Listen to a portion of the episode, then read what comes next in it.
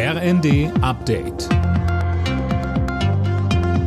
Stündlich neu. Auf den Punkt informiert. Ich bin Philipp Nützig. In Deutschlands größten Flughäfen wird heute wohl den ganzen Tag gehende Leere herrschen. Grund ist ein massiver Warnstreik, der in den frühen Morgenstunden beginnt. Alena Tribold. Die Gewerkschaft Verdi hat im Tarifstreit im öffentlichen Dienst zu den Warnstreiks aufgerufen. Betroffen sind unter anderem Frankfurt am Main, München, Hamburg oder auch Stuttgart. Hier soll 24 Stunden lang kein Passagierflieger starten oder landen und damit wird morgen wohl der gesamte Flugbetrieb in Deutschland lahmgelegt. Einige Flughäfen haben die Passagiere aufgerufen, gar nicht erst zu kommen.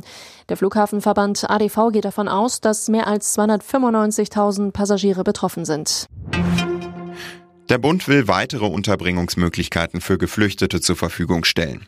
Das hat Bundesinnenministerin Faeser nach einem Flüchtlingsgipfel in Berlin angekündigt.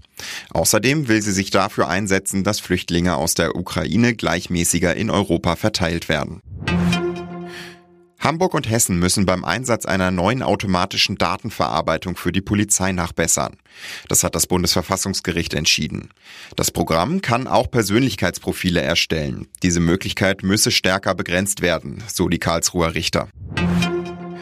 Die drei über den USA abgeschossenen Flugobjekte sind laut US-Präsident Biden keine Spionagegeräte. Nach derzeitigen Erkenntnissen waren sie zur Forschung unterwegs.